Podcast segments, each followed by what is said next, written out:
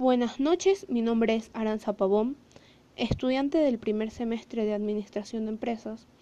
Vengo a hablarles del tema número 2 de la materia de Historia Socioeconómica de Venezuela, el cual es Gerencia de los Procesos. A continuación les hablaré brevemente del régimen político de las colonias españolas. El sistema de gobierno implementado durante la colonia fue la monarquía absoluta. El rey era la máxima autoridad y concentraba todo el poder del Estado para administrar las nuevas posesiones de los reyes católicos. Crearon el Real y Supremo Consejo de las Indias y la Casa de Contratación de Sevilla. ¿En qué se basaba la actividad económica durante la colonia? El sistema económico aplicado en la colonia fue el mercantilismo, el cual consistía en la búsqueda y acumulación de metales preciosos, especialmente el oro y la plata, y la implementación de un monopolio comercial controlado por España. ¿Cómo fue la organización social durante la colonia? Los blancos estaban divididos por blancos peninsulares, controlaban los cargos políticos, los blancos criollos, dueños de las haciendas, los blancos de orilla, artesanos y pequeños comerciantes. Los indios, que eran la población autóctona de América. Los mestizos, grupos resultantes de la combinación de blancos e indios. Los pardos, grupo social muy numeroso, fruto de las distintas mezclas entre blancos, indios y negros. Los negros, población proveniente de África sometida a la esclavitud.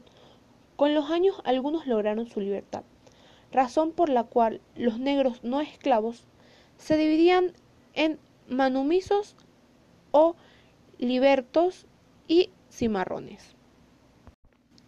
¿Cuáles fueron las principales instituciones políticas que existieron en la Venezuela colonial y qué función desempeñaron. El Cabildo, institución encargada del gobierno local de las ciudades. La Gobernación, entidad político-territorial presidida por un gobernador quien era la máxima autoridad política y militar de la provincia. La Real Intendencia de Hacienda y Ejército, instancia creada para centralizar la recaudación fiscal y administrar el presupuesto de las provincias. La Capitanía General de Venezuela, entidad político-territorial que unificó a las provincias venezolanas existentes para 1777. El capitán general fue la máxima autoridad política y militar del territorio de Venezuela. La Real Audiencia de Caracas fue el máximo tribunal de justicia de Venezuela durante la colonia Además de administrar justicia, supervisaba el desempeño de las demás instituciones coloniales. ¿Cómo fueron las relaciones comerciales durante la etapa colonial? España impuso el monopolio comercial prohibiendo a las colonias americanas el intercambio comercial con otros países. Este control favoreció la aparición del contrabando. A partir de 1728, se instaló en Venezuela la compañía Guipuzcoana, responsable de las actividades comerciales entre España y las provincias venezolanas. También debía resguardar las costas para combatir el contrabando. ¿Cuáles fueron las actividades productivas de la economía colonial venezolana?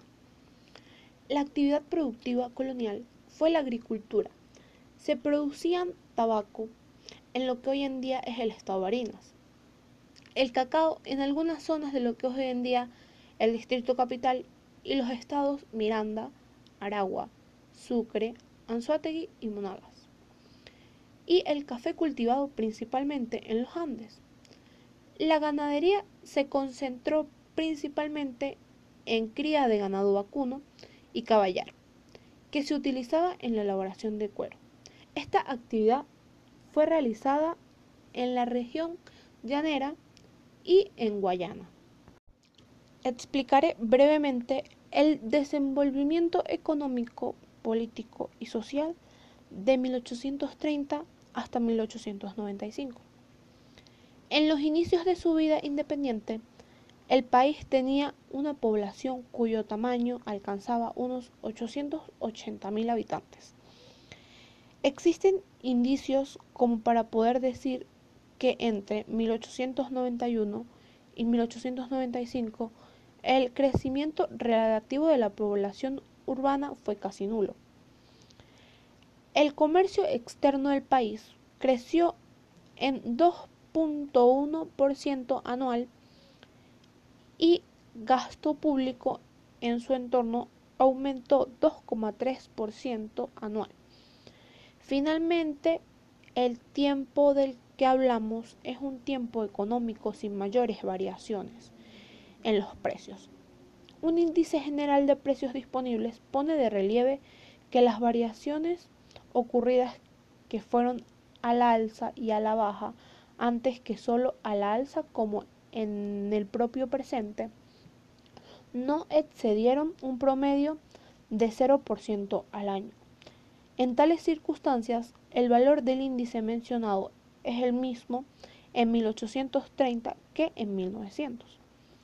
Todo lo anterior da como resultado que el bienestar general medido de forma convencional en los términos de una referencia aproximada al Producto Interno Bruto por habitante. Se duplicó en el periodo de escrutinio. ¿En qué consistió el caudillismo? Es un fenómeno social y político surgido durante el siglo XIX.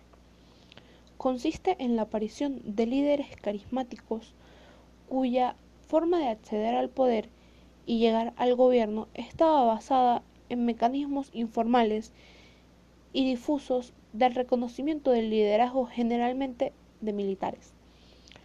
Por parte de las multitudes que depositaban en el caudillo la expresión de los intereses del conjunto y la capacidad de resolver los problemas más comunes, el poder de los caudillos se basaba en el apoyo de fracciones importantes de las masas. La Venezuela agraria se caracterizó por el predominio del café y del cacao. Como productos de exportación, nuestra dependencia a los mercados internacionales en el analfabetismo y la vida rural de la mayoría de los venezolanos. A nivel económico estaban las importaciones, las cuales eran la falta de desarrollo de la producción no agrícola, obligó al país a importar toda clase de materia prima o herramienta para el trabajo en el campo. Las exportaciones, basado en los productos agrícolas, principalmente cacao, café, añil, algodón y ganado. La deuda externa, la deuda contraída en la Guerra de la Independencia fue repartida proporcionalmente y a Venezuela le tocó pagar una gran suma de dinero.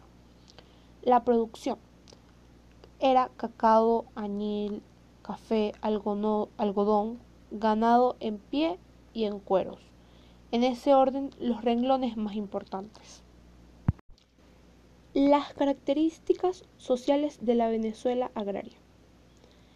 La estratificación social venía dividida en los terratenientes, los comerciantes o burguesía mercantil, los artesanos, los campesinos y los esclavos. En las características sociales también estaban incluidas la demografía, la salud y la educación. Las características políticas de la Venezuela agraria eran los gobiernos y los caudillos. Y como último punto tenemos las diferencias del minifundio y del latifundio.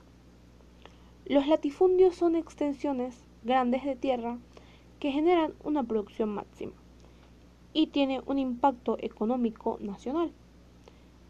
En cambio, el minifundio es totalmente lo contrario. Como su nombre lo indica, son extensiones pequeñas de tierra. Genera una mínima producción y no impacta nada a nivel económico nacional. Muchas gracias por su atención.